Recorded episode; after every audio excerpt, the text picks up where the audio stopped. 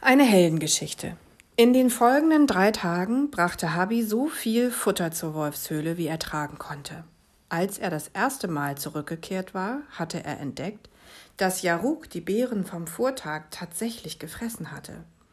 Die Nüsse und Pilze rührte er aber nicht an. Deshalb brachte Habi neben toten Fliegen aus dem Wald nur noch getrocknete Beeren von zu Hause mit. Es waren so viele, dass er die Vorratskammer mit eilig herbeigeschaufelter Erde auffüllen und die Erde mit den übrigen Pilzen und Nüssen bedecken musste, damit niemand den Futterklau bemerkte. Habi achtete darauf, dass er nachmittags rechtzeitig in den Bau zurückkehrte. Auf dem Heimweg wälzte er sich in Blüten, um unverdächtig wie eine Blume zu riechen und nicht nach Wolf. Am zweiten Nachmittag tat er so, als hätte er sich den Fuß verknackst und kam humpelnd nach Hause. Auf seinem Heulager liegend beobachtete er, welche Kräuter seine Mutter für die Nacht unter seinen Fuß schob. Morgens humpelte er wieder aus dem Bau, um dann heimlich den Futterpfad zu verlassen und nach genau diesen Kräutern zu suchen. Er legte sie auf ein Lager aus weichem Moos, das er vor dem Eingang zur Wolfshöhle baute. Hier kannst du dein Bein drauflegen, damit es wieder heil wird. Und von hier aus siehst du auch den Wasserfall, rief er Jaruk zu, der noch immer im Dunkeln lag. Habi versuchte alles, um ihn aus der Höhle zu locken. Er erzählte von der Schönheit seiner kleinen Welt und zeigte ihm Duftzapfen und die Schätze aus seiner Sammlung.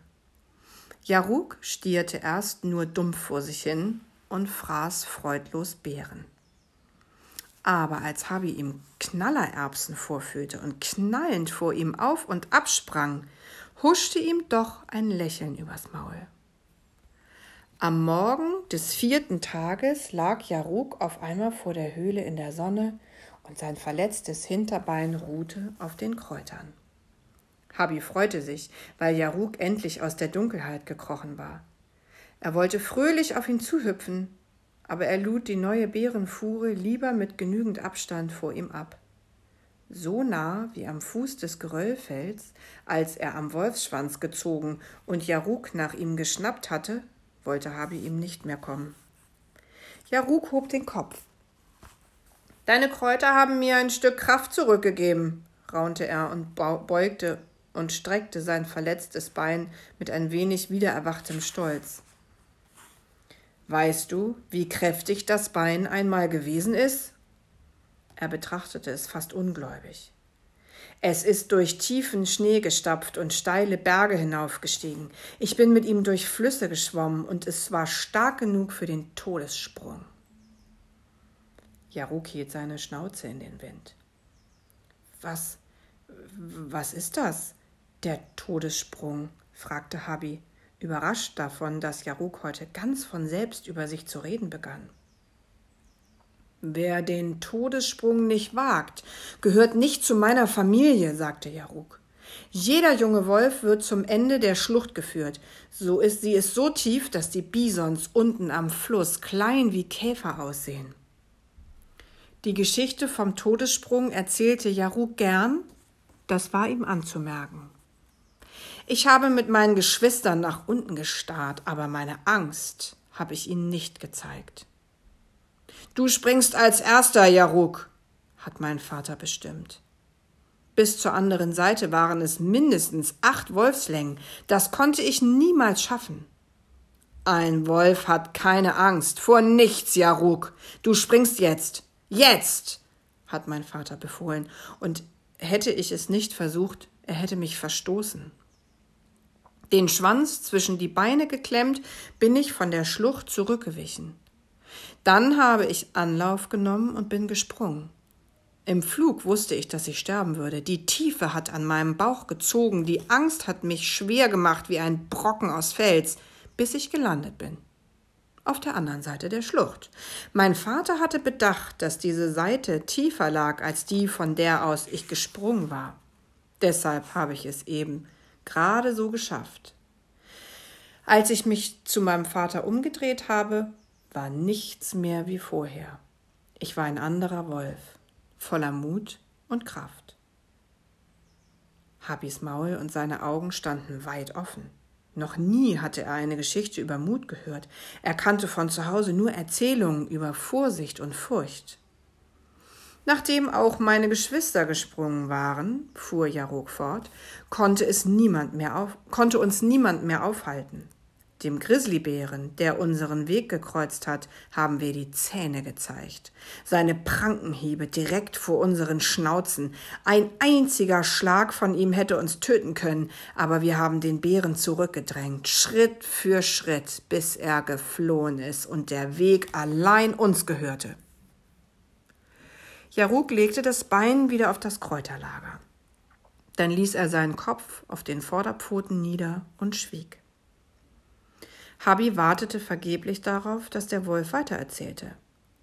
Er stellte sich vor, selbst am, Ab selbst am Abgrund einer Schlucht zu stehen und springen zu müssen. Wie ein Flughörnchen streckte er Arme und Beine zur Seite, legte sich auf den Boden und schloss die Augen. Während die Sonnenstrahlen seinen Rücken wärmten, sah er die Tiefe des Abgrunds vor sich, die kräftig an seinem Bauch zog. Es war so wunderbar, in der Sonne auf dem Boden zu liegen und sich dabei auszumalen, heldenhaft über den Abgrund zu gleiten, dass Habi auf einmal die Müdigkeit aus den letzten schlaflosen Nächten überkam. Er blinzelte noch ein wenig vor sich hin, dann schlief er ein. Im Traum segelte er über einen reißenden Fluss hinweg. Der Wind zerrte an seinem Fell und füllte seine Backen. Es war ein langer, aufregender Flug über den Abgrund, der nicht enden wollte. Als Habi schließlich doch noch landete und stolz zurückschaute, hörte er den warnenden Schrei seiner Mutter. Im gleichen Augenblick erwischte ihn von hinten beinahe der Prankenhieb eines Bären. Mit wütendem Wolfsknurren fletschte Habi seine vier Vorderzähne und stellte sich dem Bären entgegen. Schritt für Schritt drängte er ihn zurück. Aber dann packte ihn die kräftige Bärenpranke und drückte ihn zu Boden. Habi war unter ihr gefangen und begraben und wachte entsetzt auf. Gleich darauf durchzuckte ihn ein zweiter, gewaltiger Schreck. Genau wie die Pranke des Bären eben im Traum lag Jaruks schwere Pfote auf ihm. Habis Herz wollte nicht mehr schlagen und seine Schnauze wurde kalt. Wie hatte er bloß in der Nähe eines Wolfs einschlafen können? Die Angst lähmte seine Arme und Beine. Er stellte sich tot und wartete darauf, dass Jaruk ihn mit seinen Krallen durchbohrte dass er ihn zerquetschte und auffraß. Ein Spalt weit öffnete Habi dann seine Lider. Ganz langsam drehte er den Kopf, und da sah er zwischen den Wolfszähnen hindurch, dass Jaruk schlief. Vorsichtig, sehr vorsichtig schob Habi sich unter der Pfote hervor. Jaruks Bauch hob und senkte sich gemächlich. Habi konnte es nicht glauben. War er im Schlaf zu Jaruk gekrochen? Und hatte Jaruk seine Pfote einfach auf ihn gelegt? Vielleicht sogar, um ihn zu schützen? Er richtete sich auf und hielt seine kleine Pfote neben die große, mächtige von Jaruk. Noch immer spürte er die, den sanften Druck der Wolfszähnen auf seinem Rücken. Nie hätte er gedacht, dass sie so weich sein würden. Jaruks Ohren zuckten im Schlaf und sein ruhiger Atem blies die Blätter vor seiner Schnauze fort. Wie friedlich sein Maul auf dem Boden lag. Fast konnte man vergessen, dass scharfe Zähne darin verborgen waren. Bis morgen, flüsterte Habi und ertappte sich dabei, wie er mit seiner Pfote leicht über die von Jaruk strich. Dann schlich er sich davon und rannte auf die andere Seite des Sees. Das Geröll fällt hinauf und in den Wald hinein. Übermütig hüpfte er über Äste und Stämme, wirbelte die Blätter am Boden auf, sprang den Bachlauf entlang und bog in Richtung Futterfahrt ab. Da sah er auf einmal Hebbe, und Hebbe sah ihn. Er hatte sich vom Futterpfad entfernt und sich beinahe bis zum Bach vorgetraut. Jetzt riss er den Kopf hoch, als hätte man ihn bei einer schlimmen Tat erwischt. Ich, ich bin nur aus Versehen hier, verteidigte er sich und fragte dann schnell, wo bist du eigentlich schon wieder gewesen?